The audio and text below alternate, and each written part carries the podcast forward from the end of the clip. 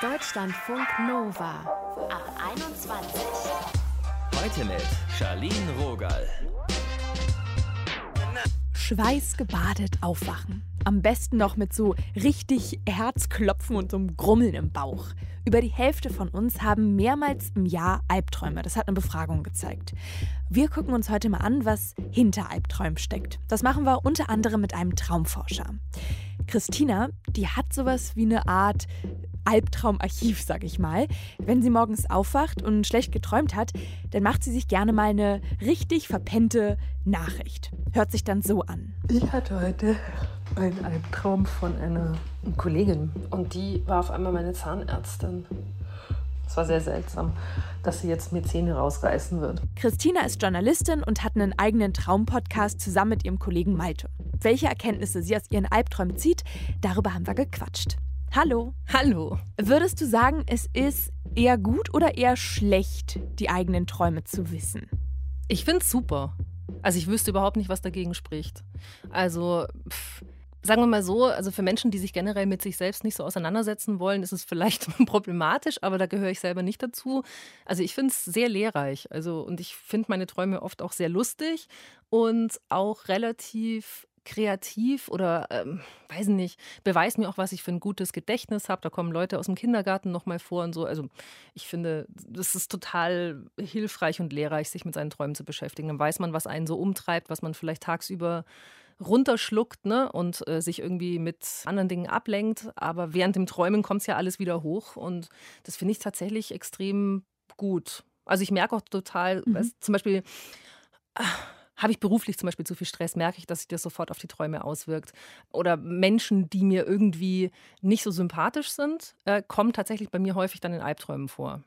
Kennst du das auch, dass du total verwirrt bist von einem Traum? Also ich meine, du sagst jetzt, ne, du bist da irgendwie reflektiert, aber ich wache manchmal auf und denke, was soll das denn? Äh, weniger tatsächlich ich bin es aber jetzt so gewohnt, mich damit auseinanderzusetzen, dass ich denke, es kann ja alles passieren. Und ich weiß ja jetzt auch, also ich habe mich ja so ein bisschen mit beschäftigt, mit Traumdeutung und sonst was, mhm. dass wenn ich jetzt träume, ich bin eine Zucchini und heirate Jan-Josef Liefers oder so, dann kann ich mir schon erklären, wo das herkommt, so aktuell gerade. Und finde das jetzt nicht sehr schockierend. Mein Freund zum Beispiel ist extrem verwirrt von Träumen. Also der kommt überhaupt nicht klar. Also wir hatten das letztes Wochenende nahezu Streit und sehr schlechte Stimmung zwischen uns, weil er geträumt hat, dass ich ihn betrüge. Mhm. Und war da wirklich, also fühlte sich rechtschaffen wütend auf mich. Und ich habe gesagt, jetzt halt doch mal, also du spinnst doch. Also ich meine, es ist halt dein Traum, es sind deine Unsicherheiten, das hat mit mir überhaupt nichts zu tun. Also der ist dem so, so ganz ausgesetzt, finde ich. Also der, der ist da ganz wehrlos und denkt sich, oh Gott, oh Gott. Ich weiß, du hattest auch mal sexuelle Träume von deinem Co-Moderator und Kumpel. Das war dann auch nicht verwirrend. Na gut, du hast recht. Ja. Okay. ja, das war unangenehm. Und da war ich tatsächlich dann auch sehr schüchtern, ihm das zu sagen. Aber eben während der Produktion des Traumpodcasts ist das passiert so. Und das war, das war wirklich unangenehm. Und ich hatte das Gefühl, er ist ja auch ein Radiomoderator und schon so ein bisschen narzisstisch, denke ich. ich glaub, liebe das, Grüße an Malte. Liebe Grüße an Malte B. Ähm, ich glaube, das hat ihm insgeheim schon getaugt, obwohl er eigentlich das Wissen hatte, dass es nicht bedeutet, dass ich mit ihm Sex haben möchte. Es waren auch überhaupt keine positiven Sexträume. Ne? Also es war so. Ähm, Eher Richtung Albtraum. Unangenehm auf jeden mhm. Fall. Also er hat die ganze Zeit irgendwas gemacht und mir hat es irgendwie nicht so richtig gefallen. Aber ich dachte mir, mein Gott, also für den, für den Team, fürs Teambuilding äh, muss ich da jetzt durch. Äh, und habe so, also es war jetzt nicht so schlimm, es war jetzt nicht MeToo oder mhm. so, sondern es war halt einfach nur so langweilig. Und das habe ich ihm dann erzählt. okay, ihr scheint eine enge Bindung zu haben. Ich finde das ja eher mutig, dann sowas zu erzählen. Also muss man ja manchmal gar nicht machen, aber gut äh, Hosen runter. Ja. Worum geht es denn sonst in deinen Albträumen? Hast du da immer wiederkehrende Träume? Ja, absoluter Klassiker des Albtraums. Wegrennen und nicht vom Fleck kommen. Mhm. Habe ich sehr, sehr oft. Fliegen. Bei mir ist Fliegen extrem häufig. So, ähm, fliegen mit einer Maschine oder alleine? Nee, selbst. Mhm, äh, ich mhm. habe im echten Leben richtig Flugangst, also massivste Flugangst, habe aber noch nie, glaube ich, von Flugzeugen geträumt. Interessant. Hm. Nee, ich träume immer, dass ich selber fliegen kann. Aber auch kein Vogel bin, sondern ich schaue aus, wie ich ausschaue und dann hebe ich so ab. Und es klappt aber oft nicht. Also ich merke, dass es extrem mhm. schwer ist und ich dann immer so wieder nach unten gezogen werde. Ist auch bei mir auch also extrem häufig. Hast du auch manchmal so Horrorträume? Ja, das muss man, glaube ich, dazu sagen. Ich habe äh, meinen Magister einst gemacht über Horrorfilme. Also ich kenne sehr, sehr viele Horrorfilme. Ah, und okay. diese Bilder sind, glaube ich, drin und die verwurste ich quasi, glaube ich, mit Dingen, die mir, oder Menschen, ne? also Menschen aus meinem echten Leben. Und dann kommen halt irgendwie Bilder aus, keine Ahnung, jetzt eben letzte Woche hatte ich Cannibal Holocaust, was kein angenehmer Film ist. Also den möchte man wirklich nachts schutzlos nicht nochmal äh, vom, Nee, definitiv nicht. vom geistigen Auge haben. Carrie zum Beispiel ist auch ein Traum, den ich schon oft hatte. Also so mit Blut übergossen werden. Oh Gott. mhm. ähm, was habe ich noch für Horrorfilme? Rosemary's Baby hatte ich auch schon mal. Also ich hatte schon mal so einen Albtraum wirklich, das habe ich eigentlich nachgespielt dann den ganzen Film, sodass ich irgendwie ein Horrorbaby ausbrüte. Hast du schon mal überlegt, dann vielleicht weniger so eine Filme zu gucken oder dich weniger damit zu beschäftigen? Also Ich finde das ja ganz wohlig. Also ich finde das alles nicht so schlimm. Und ich stelle auch fest, dass während oder seit jetzt Corona ist, ich viel wilder träume und auch verrückter und latent auch brutaler. Und ich glaube ja, dass meine Psyche das macht, um mich A zu unterhalten, weil es ja einfach langweilig ist gerade, und B, um mir dann auch zu zeigen, wenn ich aufwache, dann ist nur Lockdown. Also das ist ja nicht so schlimm, wie dass ich ein Kind des Teufels gebäre. Also finde ich. Auf jeden Fall. D durchaus ja. Ziehst du dann immer was aus Albträumen dann raus, was über dich was aussagt? Oder ist es auch manchmal einfach nur ein scheiß Traum und weg damit? Nee, da ist immer schon irgendwas dabei, merke ich. Also vor allem die Träume, die dann bleiben. Ne? Also es gibt ja genug Träume, wo man aufwacht und danach ist es eigentlich, nach drei Minuten weiß man es wirklich nicht mehr ganz genau. Aber die, die hängen bleiben, finde ich eigentlich immer recht interessant und zeigen mir schon irgendwie, keine Ahnung, eben, vielleicht ist beruflich gerade zu viel und du überforderst dich. Äh, deswegen ist dieses Wegrennmotiv auf einmal wieder da oder Konflikte, vor denen ich davon renne, weil ich keine Lust habe, die auszudiskutieren und dann schleichen sie sich nachts rein. Zeigen ja irgendwie auch, vielleicht sollte man es halt lösen. Und ich finde die meistens gut. Die geben mir irgendwie dann schon irgendwie Aufschluss, was gerade vielleicht nicht gut läuft oder ja, oder wenn es nur eben das ist, ich langweile mich gerade und deswegen erinnere ich mich an die schönsten Splatter-Szenen aus Martes und, und dann scheint es so zu sein, keine Ahnung, beschäftigt dich mal mehr, häng nicht so viel rum, dein Gehirn langweilt sich. Ich glaube, dass die Psyche einem da immer irgendwas sagen will. Wir haben ja auch von dir, von diesem Zahnarzttraum gehört. Was sagt der über dich aus? Was hast du da interpretiert?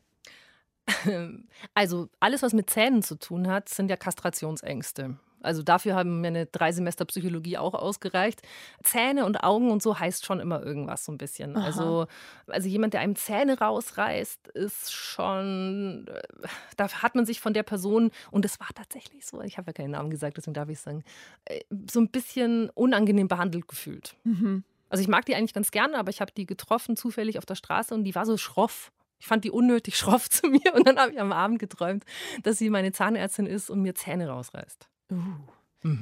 Hast du schon mal was geträumt und das dann mit ins wahre Leben genommen? Also zum Beispiel, das kenne ich, dass ich relativ viel von Konflikten mit Freunden und Freundinnen träume und dass ich dann danach manchmal denke, oh, das scheint mich ja doch doller getroffen zu haben, als ich mir das so eingestehe. Vielleicht sollte ich noch mal den Austausch suchen. Ja, doch, das durchaus, ja. Also entweder sind es ja die Personen selbst, die dann gleich im Traum vorkommen, oder es sind die Situationen, die irgendwie ähneln. Ne? Also selbst wenn es dann gar nicht der Freund oder die Freundin ist, die in dem Traum vorkommt, aber sich sehnlich anfühlt, dann ja, glaube ich schon, dass ich dann überlege, okay, dann, dann eben löst den Konflikt und sprich es irgendwie an. Also ich meine, wenn es sich sogar nachts verfolgt, das ist ja wirklich albern. Also es sind ja meistens auch nicht so starke Sachen. Also das Gefühl nehme ich immer eher. Ich glaube, das ist das Wichtigste und das mache ich immer. Dass ich mir überlege, okay, ist mein Gefühl, ich bin krass frustriert oder ich bin überfordert oder ich bin krass genervt und so. Das überlege ich dann am nächsten Tag, wer ist das denn jetzt gewesen? Oder welcher Konflikt ist es in meinem Leben, warum ich gerade irgendwie sowas träume? Ne? Also warum bin ich traurig, wütend, bla bla bla. Und dann gucke ich, was es ist und je nachdem entscheide ich, ob ich mich verhalte dazu. Du hast ja schon eine Bandbreite an Albträumen, wie ich das so raushöre. Und die können ja auch sehr intensiv sein. Trotzdem wirkst du auf mich so, als wärst du total analytisch damit. Hast du das auch manchmal, dass du einfach richtig fertig und belastet von einem Traum bist? Oder kannst du dich immer so stark distanzieren? Tatsächlich sind Albträume nicht das Problem. Also Albträume belasten mich überhaupt nicht. Also ich habe mich ja eben auch dazu entschieden, mich mit Horrorfilmen zu beschäftigen, weil ich das kathartisch finde. Ne? Also ich finde es cool, mich dem auszusetzen, um dann zu wissen, puh, das war ja alles nicht echt. Ich finde tatsächlich sehr emotionale Träume viel belastender. Also ich finde so, also ich habe zum Beispiel mal so, so unglückliche Lieben oder Jahre später noch. Auf einmal dann träumt man davon von jemandem, äh, keine Ahnung, zu dem man vielleicht selbst nicht nett war oder so. Sowas kenne ich und das macht mich fertig. Also da bin ich wirklich traurig dann, weil ich denke so, oh fuck, jetzt habe ich irgendwie neun Jahre später einen Albtraum. Und es ist ja kein richtiger Albtraum, ne? Einen komischen Traum von einem Ex-Freund oder so. Und da bin ich dann echt, also das finde ich unangenehmer. Also da träume ich lieber von Cannibal Holocaust. Wirklich. das finde ich nicht so schlimm. Christina träumt also lieber von einem Horrorfilm als von ihrem Ex-Freund. Mehr Albtraumgeschichten und Erkenntnisse hört ihr in Während du schliefst, der Traumpodcast.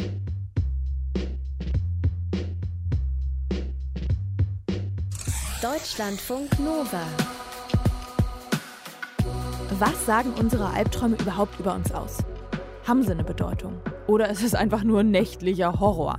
Sprechen wir drüber mit dem wissenschaftlichen Leiter des Schlaflabors am Zentralinstitut für seelische Gesundheit in Mannheim, Michael Schredel. Hallo. Hallo. An welchen Albtraum können Sie sich selbst denn noch gut erinnern? Ich gehöre zu den glücklichen Menschen, die keine Albträume haben, sondern der letzte Albtraum, den ich hatte, der liegt schon äh, fast 50 Jahre zurück. Also in meiner Kindheit, da hatte ich Fallträume. Das glaube ich ja nicht. Also ich glaube, ich kenne keinen Menschen, der sagen kann, dass er so lange nicht schlecht geträumt hat, so einen Albtraum hatte. Also das heißt, na, Sie sind einfach nach Studien so. gibt's die. Was sagt es denn aus, dass Sie ein wahnsinnig reflektierter Mensch sind, der durch seinen Alltag sehr wachsam geht und nichts noch nachträglich verarbeiten muss? Nee, Albträume entstehen eher durch eine Kombination zwischen einer Veranlagung. Also es gibt eben tatsächlich Personen, die eher kreativ, sensibel sind, die leichter zu Albträumen neigen und dann äh, kommt noch der Stress dazu. Das heißt also, es ist so eine Mischung zwischen Veranlagung und Stress und anscheinend sind bei mir beide Variablen eher auf der Seite des Nicht-Albträumens. Was wissen Sie denn aus der Forschung? Was sind häufige Albtraummotive? Die häufigsten Albtraummotive sind tatsächlich Fallträume, Verfolgung, gelähmt sein, zu spät kommen und Tod von nahestehenden Personen. Wir haben hier heute auch von Christina gehört und sie träumt eben auch, sag ich mal, diese Klischee-Motive, wie nicht wegrennen können und auch f- früher viel mit Szenen und auch heute noch. Was Mhm. steckt hinter solchen Motiven? Zunächst mal ist die Idee, dass die Albträume so eine Art dramatisierte Version sind von Gefühlen, die im Wachzustand ganz normal sind. Mhm. Nehmen wir an den Traum vom Gelähmtsein. Da ist so das Gefühl, ich stecke irgendwie fest, ich würde jetzt gern was machen in der Situation, kann es aber nicht. Und im Traum wird es praktisch dramatisiert, wie ein guter Filmregisseur, bildhaft umgesetzt, sodass es emotional sehr intensiv wird.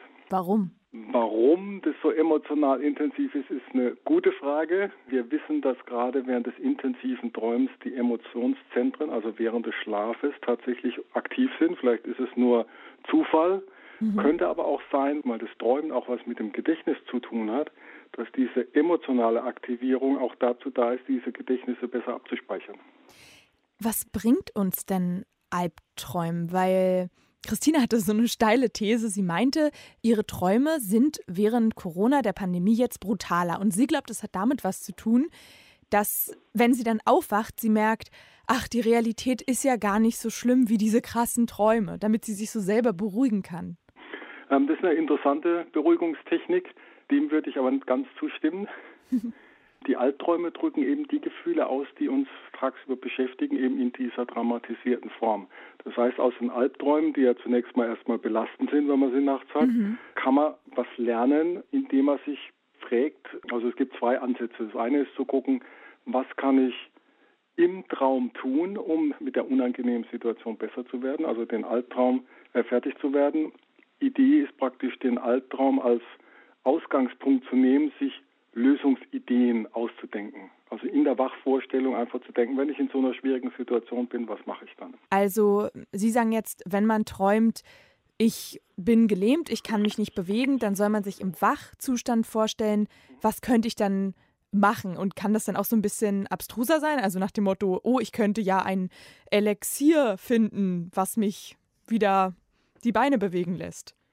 Genau, also wenn man gelähmt ist zum Beispiel, dann könnte man sagen, ich finde jetzt irgendwas oder es kommen zum Beispiel Helfer. Das ist auch ganz interessant, dass viele Personen im Albtraum immer denken, sie müssten alles alleine machen und helfen einem dann aus der Situation raus und man kann sich dann wieder bewegen, stellt sich dann vor, wie man sich bewegt und wie man dann die schwierige Situation im Albtraum löst.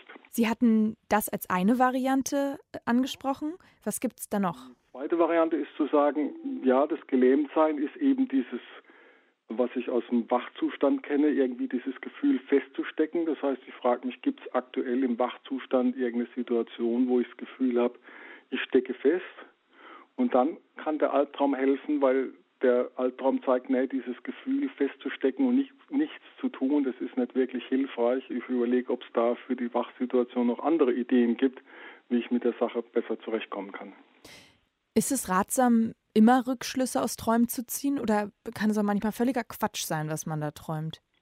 Die Träume sind kreativ, haben aber immer was mit einem selbst zu tun. Aber es kann natürlich sein, dass die Träume jetzt nicht immer nur weltbewegende Geschichten weiterspinnen, die einen Tag so beschäftigen, sondern alles, was einem durch den Kopf geht. Das heißt, es kann von banalen bis sehr wichtigen Dingen ist da alles dabei. Aber die Träume haben häufig einfach diesen kreativen Ansatz. Also man kann immer was Neues dazu lernen, wenn man sich damit beschäftigt. Was halten Sie denn von so klassischen Traumdeutungsseiten? Die sind ja total beliebt und ich habe da auch schon mal das eine oder andere eingegeben. Letztendlich muss man sagen, dass man aus diesen Sachen nicht viel lernen kann, weil die Träume sehr, sehr persönliche, also die haben zwar diese Metapherfunktion, dass man bestimmte Dinge in dieser übertriebenen, überspitzten Form darstellt, gerade bei Albträumen. Aber das ist doch für jeden Menschen anders. Wenn jetzt ein riesiger Hund im Traum vorkommt, dann freut sich der Hundebesitzer im Traum und der andere kriegt riesige Angst. Das heißt also, wenn man irgendwo nachguckt, was bedeutet Hund, kann man hundertprozentig sicher sein, dass man nicht das findet, was zu einem selber passt. Mhm. Ich habe viele Freundinnen, die wirklich schlecht träumen und zwar mhm. so schlecht, dass es sie auch im Alltag begleitet und manchmal auch so im Arbeitsalltag lähmt. Ab wann werden denn Albträume zum Problem und kann man das vielleicht sogar behandeln lassen? Also wir definieren tatsächlich eine Albtraumstörung.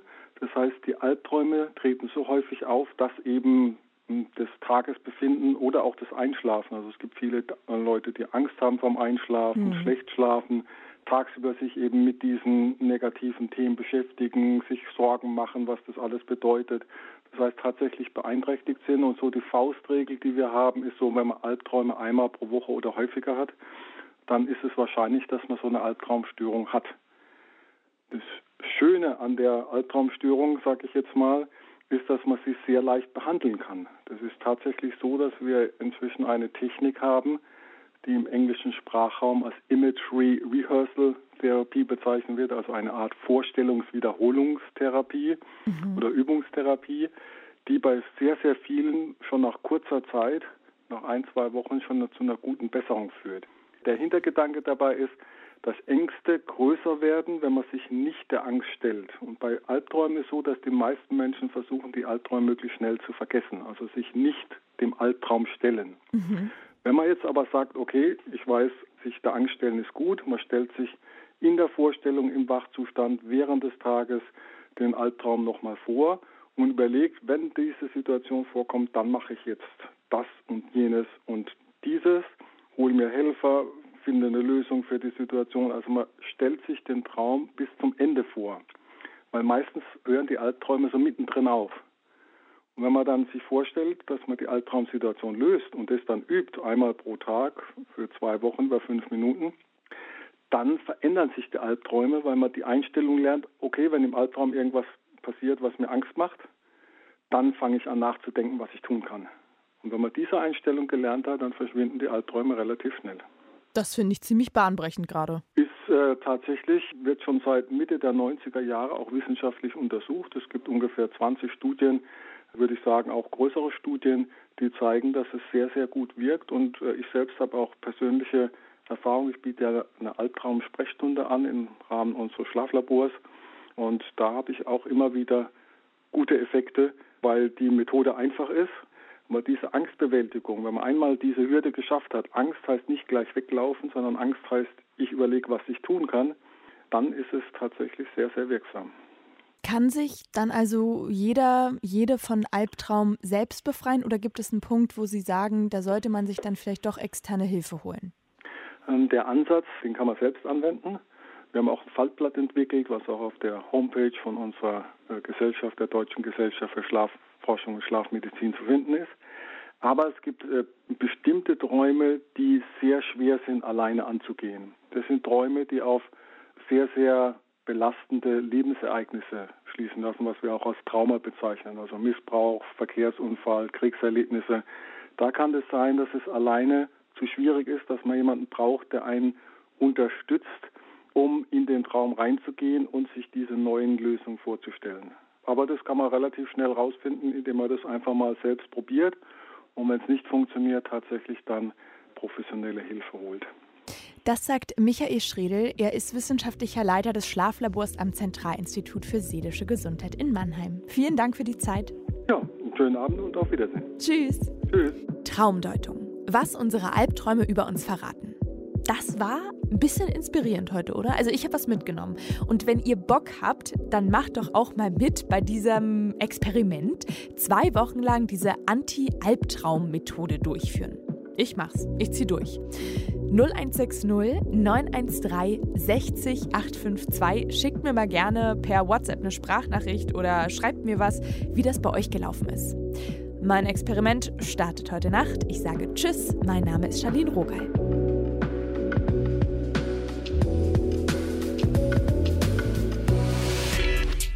Deutschlandfunk Nova ab 21. 21. Die Podcasts jederzeit auch auf deutschlandfunknova.de.